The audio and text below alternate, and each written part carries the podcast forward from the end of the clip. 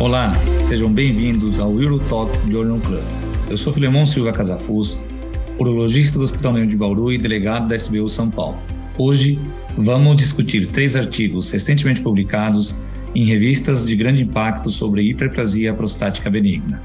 O primeiro artigo, publicado em 2021 no World Journal of Urology, será apresentado pelo Dr. Guilherme Peixoto, mestre pela Faculdade de Medicina do ABC urologista e gestor em saúde no Hospital Albert Einstein, que falará do impacto do início precoce versus tardio da terapia combinada com dutasterida tansulosina sobre o risco de retenção urinária aguda ou cirurgia em pacientes com sintomas moderados a graves relacionados a HPB. O segundo artigo, publicado este ano, 2022, no European Urology Focus, será apresentado pelo Dr. Francisco Canaziro, chefe do grupo de disfunções miccionais e uretra do Hospital Santa Marcelina. O artigo é uma mini revisão sobre as técnicas cirúrgicas que têm o intuito de preservar a ejaculação em pacientes com aumento benigno da próstata. O terceiro artigo, publicado em 2021 no Journal of Urology, será apresentado pelo Dr. Lucas Miragon, mestre em cirurgia reconstrutiva e assistente de urologia da Universidade de Campinas. O artigo Trata de um estudo comparativo de mais de 43 mil pacientes com acompanhamento de longo prazo, que avaliou as taxas de reintervenção cirúrgica após tratamento invasivo devido a sintomas do trato urinário inferior por hiperplasia prostática benigna. Espero que gostem.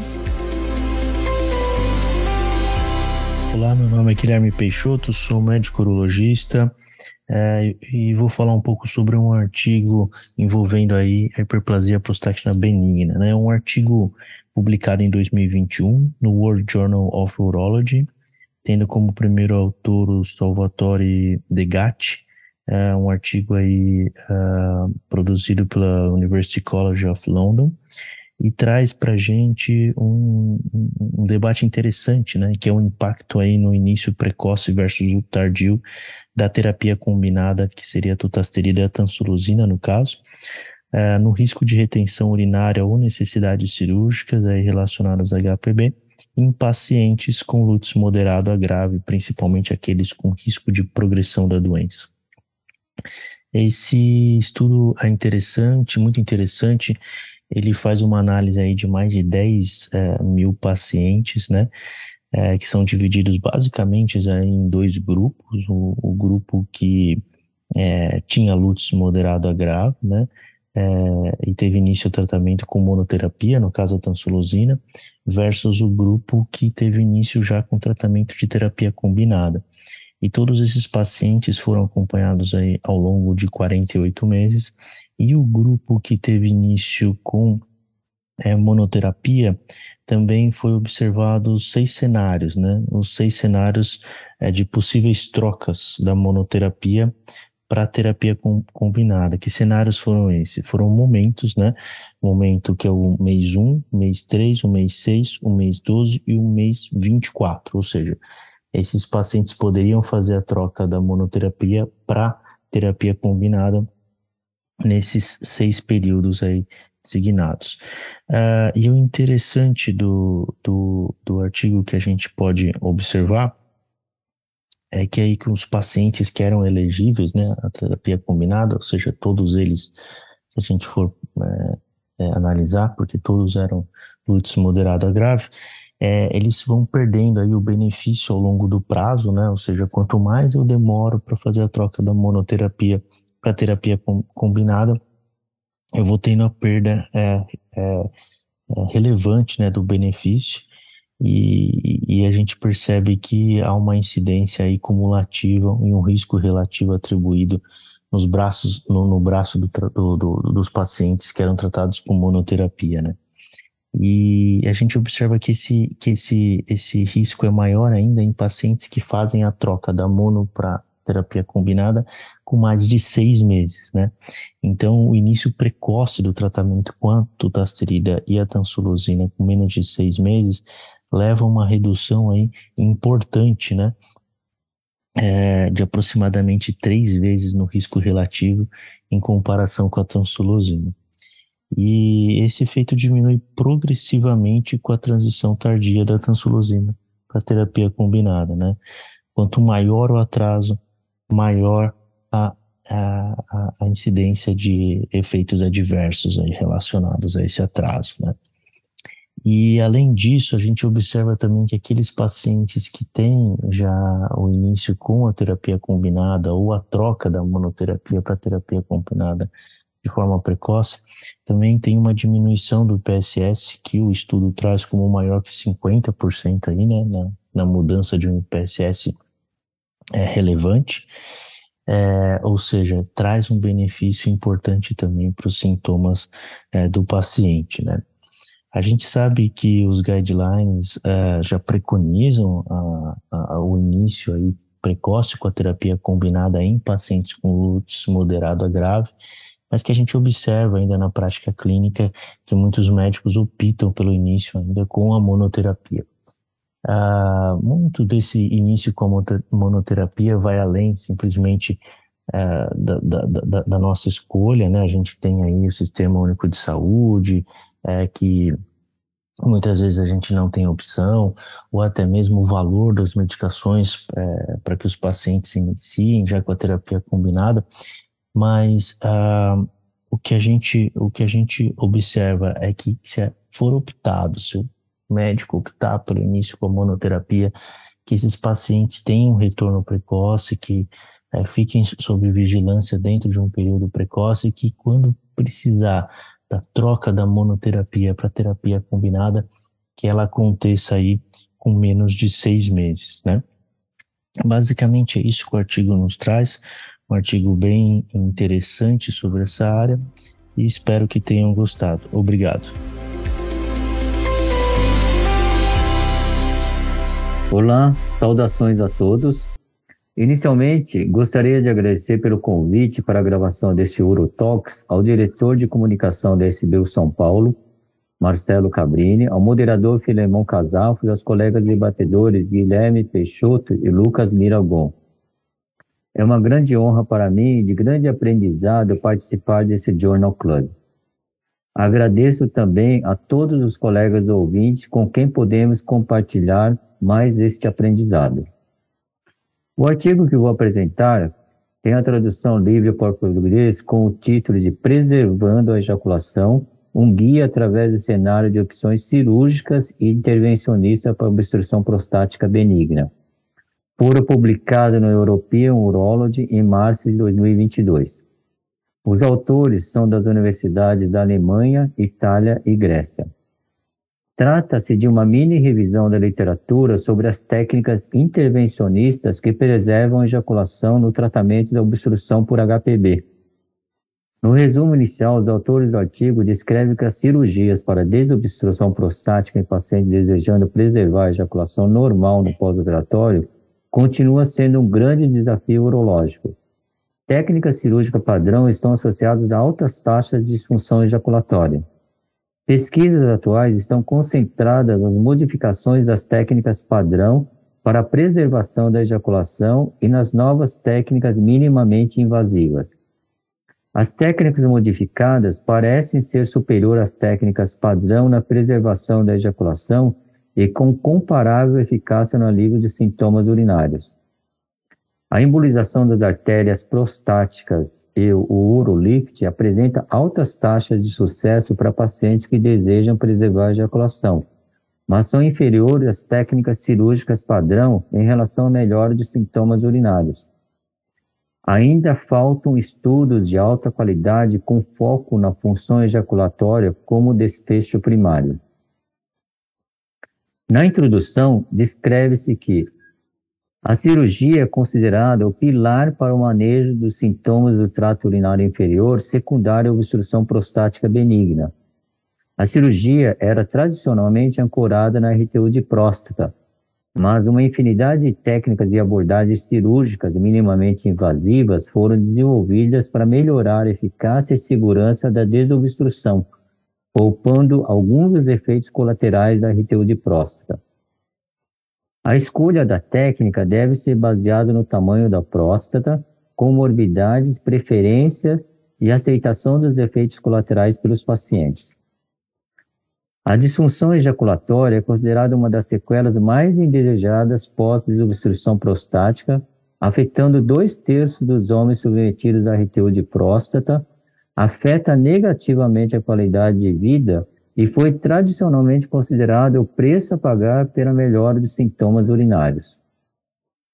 Apesar da fisiopatologia do distúrbio ejaculatório pós-cirurgia de obstrução prostática não ser totalmente compreendida, parece que a preservação do tecido ao redor do vero montano, bem como do colo vesical, pode reduzir o risco de disfunção ejaculatória. O artigo aborda as modificações das técnicas padrão já consagradas e as técnicas minimamente invasivas para a preservação da ejaculação.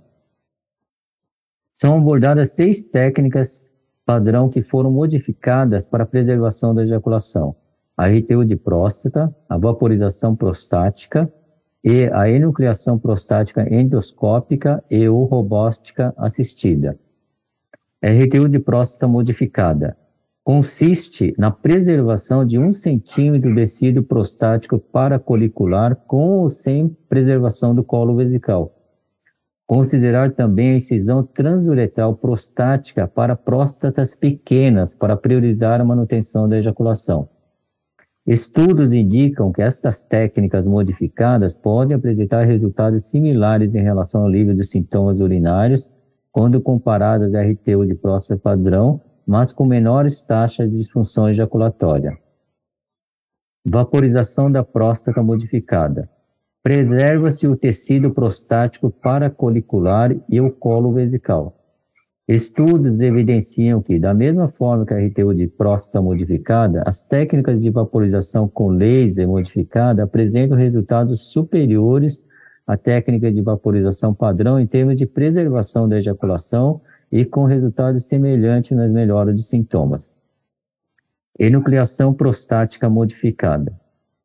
Estudos em centros com grande volume postulam que a preservação da ejaculação é factível, iniciando-se a incisão a 1,5 centímetro cranial ao veromontano na enucleação com bipolar ou laser. E da mesma forma, na prostatectomia simples robótica, a técnica de preservação de toda a uretra prostática tem sido proposta para manutenção da ejaculação pós-operatória. Quatro técnicas minimamente invasivas são abordadas: a embolização, o urolift, o resum e o aquablation. Embolização das artérias prostáticas. Pode preservar a função ejaculatória normal na maioria dos pacientes, uma vez que não requer ablação do tecido envolvido na fisiologia da ejaculação. No entanto, a embolização é inferior à RTU de próstata em relação à melhora dos sintomas urinários e dos parâmetros urodinâmicos. Urolift pode ser realizado com anestesia local ou sedação leve. Durante o procedimento, os lobos prostáticos laterais proeminentes são comprimidos usando pequenos implantes permanentes baseados em estrutura disponibilizados sob cistoscopia possibilitando uma boa abertura da luz da uretra prostática. A melhora de sintomas da obstrução prostática é adequada, mas inferior aos resultados após cirurgia de ressecção. Além disso, não é eficaz em próstatas, próstatas grandes e ou com lobo mediano. No entanto, todos os estudos disponíveis sugerem que a maioria dos pacientes submetidos ao URLIFT mantém as funções eréteis e ejaculatórias pós-operatórias. Portanto, o urolift deve ser recomendado para pacientes interessados em preservar a sua função ejaculatória. Resumo. Utiliza energia de radiofrequência para criar energia térmica na forma de vapor d'água. O vapor se dispersa através do tecido prostático na zona de transição, resultando em necrose celular e redução do tamanho da próstata. O procedimento pode ser realizado em ambiente ambulatorial e o lobo mediano também pode ser tratado. Os estudos disponíveis mostram resultados promissores tanto na melhora dos sintomas urinários quanto na preservação das funções eréteis e ejaculatórias. Aquablation. Nesta técnica, o tecido da próstata é ablado usando um jato d'água controlado roboticamente após um planejamento de ressecção pré-programado. Um fluxo salino direcionado de alta velocidade faz a ablação do tecido prostático sem gerar energia térmica sob orientação de ultrassom transretal concomitante. Após a conclusão da ablação do tecido prostático, a hemostasia geralmente é necessária através da tração na sonda ou com o receptoscópio convencional. Nos estudos disponíveis, o aquablation mostrou alívio dos sintomas semelhantes à RTU de próstata, mas com uma menor taxa de disfunção ejaculatória. O artigo apresenta uma tabela comparativa com as opções disponíveis para pacientes que desejam preservar sua função ejaculatória pós cirurgia de obstrução prostática benigna. A RTU de próstata modificada é superior à RTU de próstata padrão na preservação da ejaculação, com eficácia semelhante na melhora dos sintomas urinários. A taxa de disfunção ejaculatória varia de 9 a 36%. A incisão transuretral da próstata também leva a menor disfunção ejaculatória quando comparada à RTU de próstata. Faltam estudos é, clínicos randomizados de alto volume. Vaporização da próstata modificada com green light ou laser de diodo é superior à vaporização padrão na preservação da ejaculação, sem comprometer a melhora dos sintomas urinários. A taxa de disfunção ejaculatória varia de 4 a 40%. Evidências na literatura ainda são escassas e mais pesquisas são necessárias. Enucleação da próstata usando laser ou robótica assistida parecem ser superiores às referidas técnicas padrão em termos de disfunção ejaculatória sem comprometer o alívio dos sintomas urinários. A taxa de disfunção ejaculatória varia de 11% a 53%. Estudos avaliando disfunção ejaculatória nessas técnicas são escassos. Embolização das artérias prostáticas é superior à RTU de próstata em relação à função sexual, mas é inferior em relação à melhora de sintomas urinários. A taxa de disfunção ejaculatória varia de 0 a 56%. A embolização pode ser um tratamento atrativo aos pacientes que desejam preservação da função ejaculatória, sobre a melhora de sintomas urinários. Estudos clínicos randomizados de grande volume e de longo prazo são necessários. Sem este nível de evidência, a embolização não pode ser recomendada como uma modalidade de tratamento padrão. O Urolift, quando comparado à RTO de próstata, a melhora no IPSS foi menor no Urolift e pode decrescer com o tempo. A taxa de disfunção ejaculatória é em torno de zero. Existe um alto nível de evidência que o Urolift deve ser oferecido aos pacientes com sintomas urinários do trato inferior, com próstatas pequenas e sem lobo mediano e que desejam preservar a ejaculação. No resumo, não há estudos comparativos com técnicas padrão, somente um estudo comparando com cistoscopia como controle Sham. A taxa de disfunção ejaculatória varia de 3 a 10%. Estudos clínicos randomizados de longo prazo comparando a técnica padrão são necessários. No entanto, o resumo pode ser oferecido a pacientes bem informados e interessados em preservar a função ejaculatória.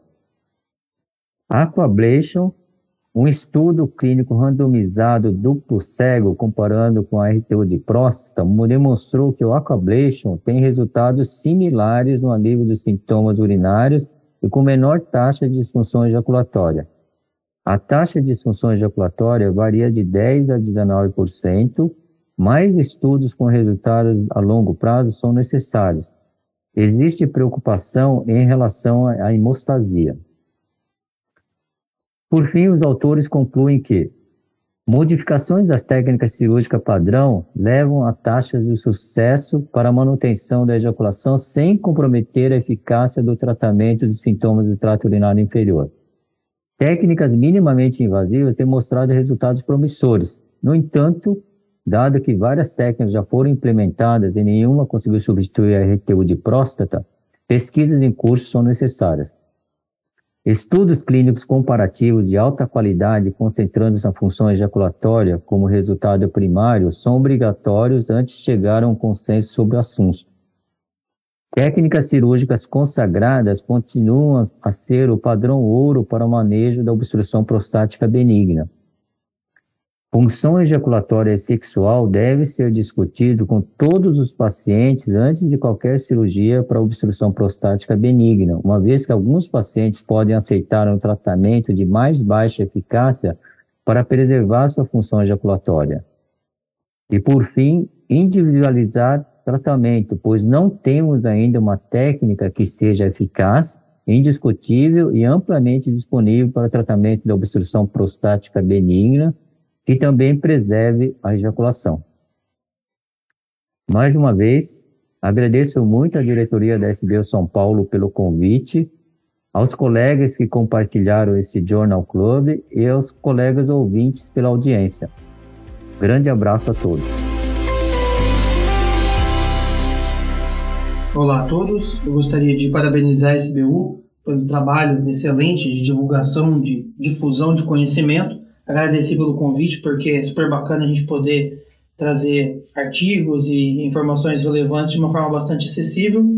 E aqui eu vou apresentar esse artigo que foi publicado no Journal of Urology em março de 2021, que vai falar sobre os resultados de longo prazo dos tratamentos cirúrgicos da hiperplasia da próstata.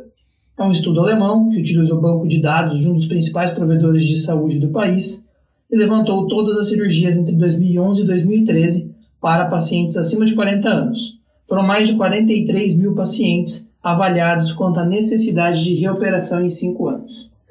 Nas últimas décadas, a RTU de próstata e a prostatectomia aberta simples se estabeleceram como gold standard de tratamento cirúrgico, mas outros tratamentos mais modernos têm aparecido, como, por exemplo, a fotovaporização e nucleação a laser. E essas técnicas mais novas carecem um pouco mais de resultados de longo prazo principalmente com relação à reoperação. E aqui é o que esse estudo se propõe a apresentar. E é interessante que o editorial comenta justamente sobre a importância de avaliar a necessidade de reoperação, que muitos estudos são focados em, em questionários e, e parâmetros urodinâmicos, mas a taxa de reoperação é uma coisa que incomoda bastante os pacientes e que é importante a gente ter conhecimento. Então, o que eles encontraram foram 34 mil casos de RTU de próstata, 3 mil casos de fotovaporização, aproximadamente 1.800 casos de nucleação a laser e 3.600 casos de prostatectomia simples aberta. A idade média foi de 72 anos e não teve diferença entre os grupos. O que teve diferença foi no índice de comorbidades, que foi um pouco maior para os pacientes que fizeram a fotovaporização bem como foi maior também o uso de anticoagulantes e antiagregantes nesse grupo. Foram encontrados 3.467 reoperações por recidiva de Lutz. O interessante dessa metodologia é que, como foram cirurgias de mais de 500 centros hospitalares da Alemanha, incluindo praticamente o país todo, não houve perda significativa de pacientes por mudança de, de serviço ou mudança de localização. E a perda por mudança de convênio foi menor do que 1%. As reoperações foram 12,9% nas, nas casos de RT1, 17,3% na fotovaporização, 11% na enucleação a laser e 5,7% na prostatectomia simples. Então, a RTU de próstata teve uma taxa de 12%, muito semelhante à enucleação a laser, que foi de 11%. A fotovaporização foi a maior taxa de reoperação, em torno de 17%, e a prostatectomia simples aberta foi a que teve a menor taxa, com 5,7%. O que a gente vê na curva de Kaplan-Meier é que a sobrevida livre de reoperação é bastante boa, com uma taxa média de 91% em 5 anos. Importante ressaltar que 70% da amostra eram de RTU de próstata, então isso puxa um pouco a curva mais na direção da RTU. De qualquer forma, mostra que os resultados são bons. E quando a gente olha as curvas, a gente vê que a primeira curva mais alta é a curva da prostatectomia aberta, que tem a menor taxa de reoperação, seguida por duas curvas muito semelhantes de RTU e de enucleação a laser, e por fim uma curva mais abaixo, que é a fotovaporização, que teve a maior taxa de reoperações. Um dos objetivos do trabalho era fazer uma comparação entre as técnicas, e essas comparações foram feitas com relação à RTU de próstata. Então, o que se observou é que a fotovaporização tem sim uma taxa maior de reoperação, com hazard ratio de 1,31, com intervalo de confiança variando de 1,17 a 1,46. A enucleação a laser não teve diferença estatística com relação à RTU de próstata e a prostatectomia aberta tem menor taxa de reoperação, praticamente a metade da RTU, com hazard ratio de 0,43 e intervalo de confiança de 0,37 a 0,50. Então, o que, que a gente encontra desse trabalho em termos de discussão do trabalho? Nós temos, então, dados que mostram que as taxas de recuperação elas acontecem, que elas progridem ao longo dos cinco anos e que acontecem para todas as cirurgias, que é, a PTV, né, a, prostatectomia aberta, ela é um pouco melhor do que as outras técnicas. As evidências prévias mostravam variações aí para PTV em torno de 4,5% a 8%, que foi semelhante a esse trabalho. As taxas de reoperação para RTU em trabalhos prévios estavam em torno de 12%, o que também confirma com esse trabalho aqui. E com relação às novas técnicas, ele confirma que a enucleação a laser tem bons res resultados, muito semelhantes à RTU, embora alguns estudos mostrem resultados ainda melhores, mais próximos à prostatectomia simples, mas nesse estudo aqui foi muito semelhante à RTU. Já a fotovaporização, estudos prévios mostravam resultados que variavam de 4% a 8%, chegando a 13% de reoperação em um estudo canadense de banco de dados, mas aqui foi 17%, mostrando aí um resultado um pouco inferior em termos de reoperação. É importante ressaltar que aqui são dados de vida real, isso também foi ressaltado no editorial, que tem dificuldade em apresentar o tipo de energia que foi usado no, na, na RTU, se foi mono bipolar, o tipo de laser utilizado, e a gente sabe que os lasers mais modernos conseguem vaporizar melhor os tecidos, então isso aqui pode ser né, um, um viés que é importante ser considerado. Outra coisa é que também não se tratam só de centros de excelência, então aqui traz também evidências de vida real, o que é uma coisa interessante. Uh, os casos de prostatectomia simples foram feitas abertas, porque na Alemanha eles praticamente não fazem por robótica e não, não foi discutido sobre laparoscopia.